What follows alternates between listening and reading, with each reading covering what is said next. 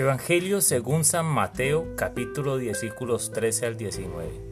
En aquel tiempo, al llegar a la región de Cesarea de Filipo, Jesús preguntó a sus discípulos, ¿quién dice la gente que es el Hijo del Hombre?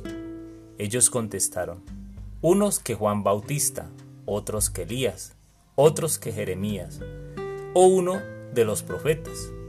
Él les preguntó, ¿y vosotros? ¿Quién decís que soy yo? Simón Pedro tomó la palabra y dijo, Tú eres el Mesías, el Hijo de Dios vivo. Jesús le respondió, Dichoso tú, Simón, hijo de Jonás, porque eso no te lo ha revelado nadie de carne y hueso, sino mi Padre que está en el cielo. Ahora te digo yo, tú eres Pedro, y sobre esta piedra edificaré mi iglesia, y el poder del infierno no la derrotará. Te haré las llaves del reino de los cielos. Lo que ates en la tierra quedará atado en el cielo, y lo que desates en la tierra quedará desatado en el cielo. Palabra del Señor.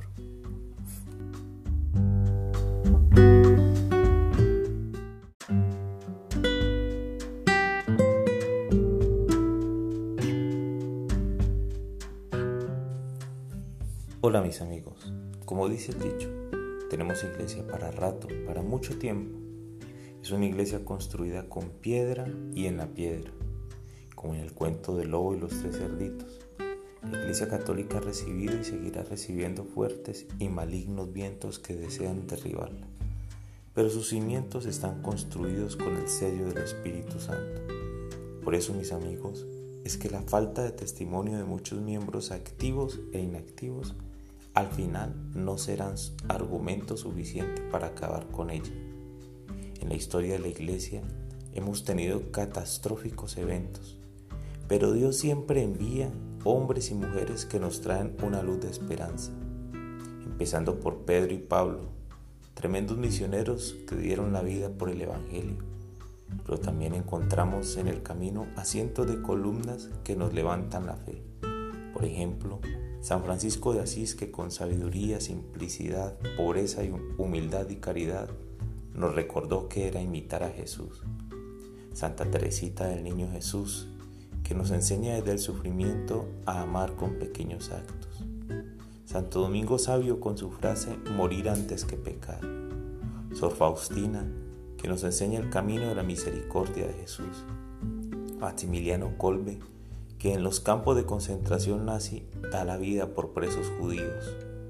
El Padre Pío, ejemplo de obediencia, y sufrimiento, y firme con Jesús hasta el final de su vida.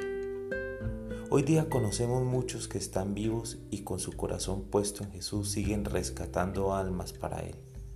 Quizás tú conoces alguno en tu familia o entre tus vecinos y amigos. La lista es interminable de hombres y mujeres llenos de Jesús, del Espíritu Santo, que santifica nuestra iglesia católica y por eso ella no cae, y me siento feliz de pertenecer a ella.